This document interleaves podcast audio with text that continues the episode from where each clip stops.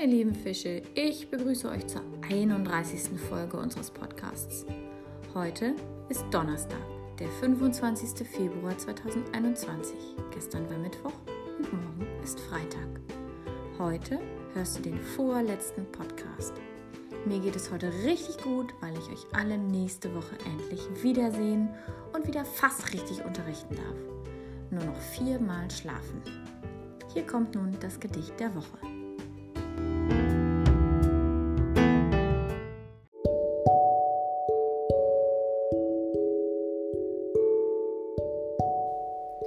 Die drei Spatzen. In einem leeren Haselstrauch, da sitzen drei Spatzen Bauch an Bauch.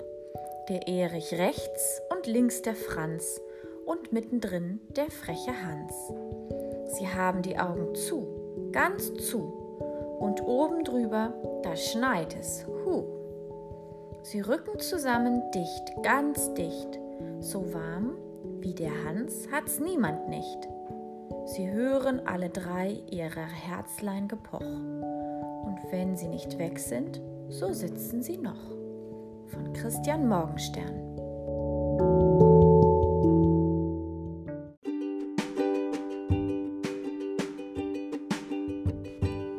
In deinem Wochenplan steht heute als erstes das Gedicht der Woche und dann die Knickliste.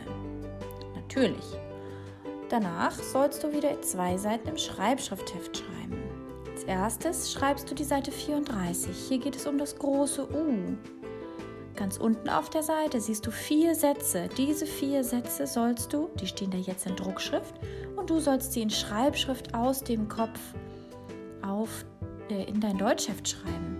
Also du sollst die Sätze nicht aus dem Kopf abschreiben, aber du sollst die Schreibschriftbuchstaben aus dem Kopf wissen. Wenn nicht, guckst du natürlich nach. Und als zweites sollst du Seite 35 in deinem Schreibschriftheft schreiben. Hier geht es um das große und das kleine B. Ganz unten auf der Seite siehst du wieder wichtige Wörter. Die sollst du auch wieder in dein Deutschheft abschreiben. Wenn du damit fertig bist, arbeitest du noch bei Anton. Heute fertig mit Anton sind Edda, Ivy, Jonas, Joel, Mymine, Pete, Rislin, Umay und Louis. Das ist die Hälfte, also die andere Hälfte muss ich ranhalten.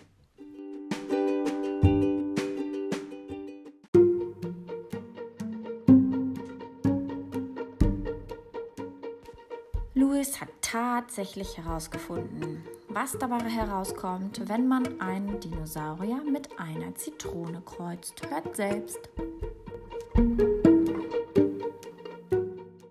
Hallo Frau Hart, hier ist Luis. Ich möchte dir die Auflösung zur Scherzfrage sagen. Und zwar heißt die Sauersaurier. Tschüss.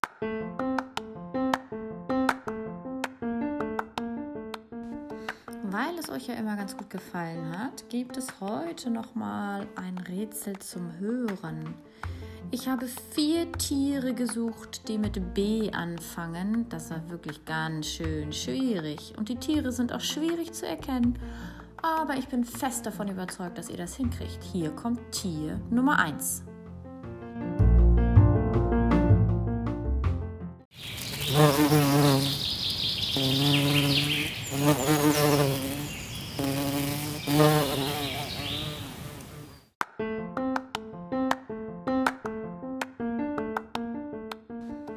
Das hier ist Tier mit B Nummer 2.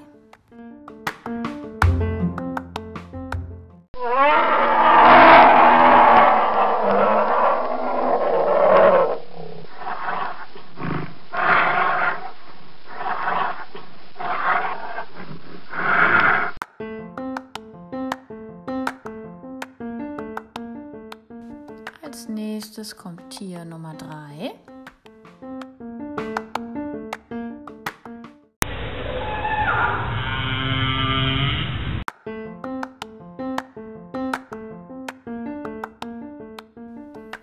Tier mit B suche ich hier? Hier kommt Tier Nummer 4.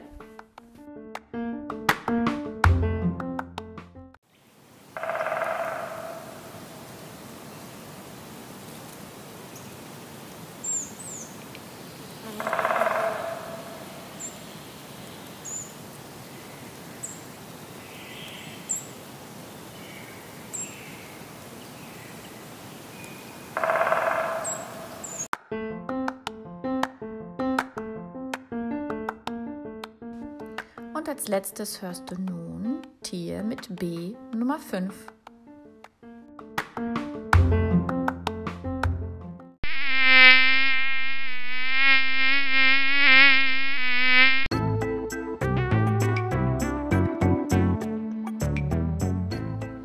Heute lösen wieder Luis und Line das Quiz vom Räuber Hotzenplotz zu Kapitel 6 auf.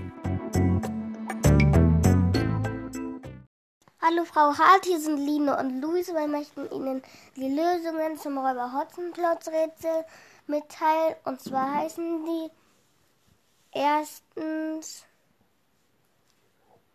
vier Knoten öffnen, zweitens den Räuber, drittens muss der Räuber äh, ist er zum Ameisenhaufen gegangen und hat Pistolen und Messer geholt. Tschüss. Jetzt kommt das siebte Kapitel von Räuber Hotzenplotz.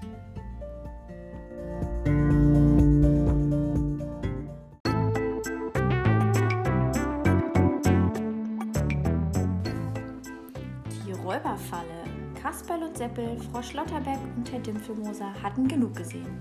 Nun waren sie felsenfest überzeugt davon, dass Hotzenplotz nicht im Traum daran dachte, sein Leben zu ändern. Friedliche Bürger brauchen kein Schießpulver, sagte Herr Dimpfelmoser. Und was er mit seinen Messern und den Pistolen im Sinn hat, kann man sich an zwei Fingern ausrechnen. Es ist höchste Gefahr im Verzug. Morgen Vormittag werde ich alles schriftlich zu Protokoll nehmen und am Nachmittag lege ich fest, welche weiteren Maßnahmen gegen ihn zu ergreifen sind. Der Kerl soll sein blaues Wunder erleben. Er setzte den Helm auf, dann richtete er das Wort an die Witwe Schlotterbeck. Können Sie wohl die Güte haben und morgen früh, wenn es draußen hell wird, die Überwachung des Räubers fortsetzen? Das ist wichtig, damit er uns nicht durch die Lappen geht. Ihnen zuliebe, versprach ihm Frau Schlotterbeck, werde ich mir den Wecker auf 4 Uhr früh stellen. Kasperl und Seppel waren nicht übermäßig begeistert davon, dass Herr Dimpfelmoser den nächsten Schritt gegen Hotzenplotz frühestens morgen Nachmittag unternehmen wollte. Der Räuber war schwer bewaffnet. Was konnte er in der Zwischenzeit alles anstellen? Während sie miteinander heimgingen, legten die beiden sich einen Plan zurecht, wie sie Hotzenplotz fangen wollten. Zweimal haben wir ihn auf eigene Faust geschnappt, sagte Kasper. Das schaffen wir auch ein drittes Mal. Sie schlichen am anderen Morgen vor Tau und Tag von zu Hause weg. Kasper mit einem Sack voll Sand auf dem Rücken, Seppel mit Großmutters Wäscheleine unter dem Arm. Im Morgengrauen eilten sie durch den Wald, überquerten den Moosbach und huschten am alten Steinkreuz vorbei. Kurz vor der Räuberhöhle machten sie Halt. Dort standen zwei mächtige alte Buchen neben dem Pfad, eine links, eine rechts davon. Dies war die Stelle, die sie sich für eine Räuberfalle am besten, die sich für eine Räuberfalle am besten eignete. Fangen wir an, sagte Kasperl. Mit Seppels Hilfe erkletterte er die linke Buche und schwang sich auf einen Ast, der über den Pfad hinausragte. Vorsichtig rutschte er auf dem Ast entlang, bis der Fußweg genau unter ihm lag. Nun musste ihm Seppel das eine Ende von Großmutters Wäscheschnur zuwerfen. Hast du sie? Dankeschön, sagte Kasperl.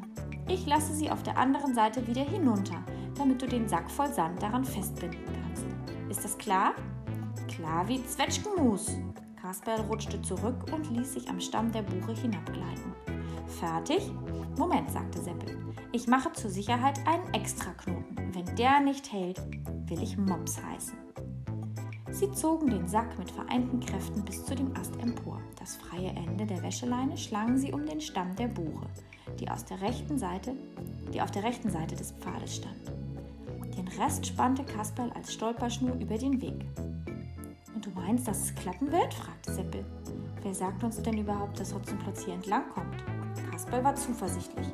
Es gibt keinen anderen Weg, der zu seiner Höhle führt. Und der Sack mit dem Sand, ob er wirklich herunterfällt? Das ließe sich ausprobieren. Ist gut, sagte Seppel. Nehmen wir also an, dass Hotzenplotz hier vorbeikommt und dass er den Stolperstrick nicht entdeckt. Er stößt mit dem Fuß dagegen, ganz leicht nur, wie ich jetzt dagegen stoße. Und dann? Seppels Befürchtungen waren grundlos gewesen. Er hatte den Stolperstrick kaum mit dem großen Zeh berührt, da plumpste der Sandsack herunter. Er plumpste ihm auf den Hut und Seppel verdrehte die Augen. Uff. Damit sank er in sich zusammen und sagte für eine Weile gar nichts mehr. Seppel, rief Kasperl, was hast du um Himmels willen? Steh auf, Seppel! Seppel lag da wie vom Blitz getroffen. Er gab keinen Laut von sich. Seppel, beschwor ihn Kasperl, aufwachen, Seppel! Er zupfte ihn an den Haaren, er rieb ihm die Ohren, er zwickte ihn in die Nase, vergebens. Da ließ eine raue Männerstimme sich hören. Den scheint's ja ganz schön erwischt zu haben, höhö. Und als Kasperl erschrocken aufblickte, sah er dem Räuber Hotzenplotz ins Gesicht.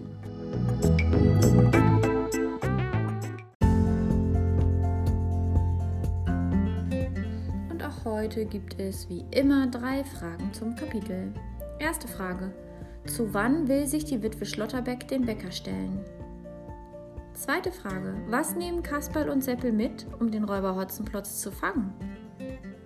Und dritte Frage. Warum sagte Seppel für eine ganze Weile lang gar nichts mehr? Ich freue mich sehr über eure Nachrichten und wünsche euch einen schönen Donnerstag.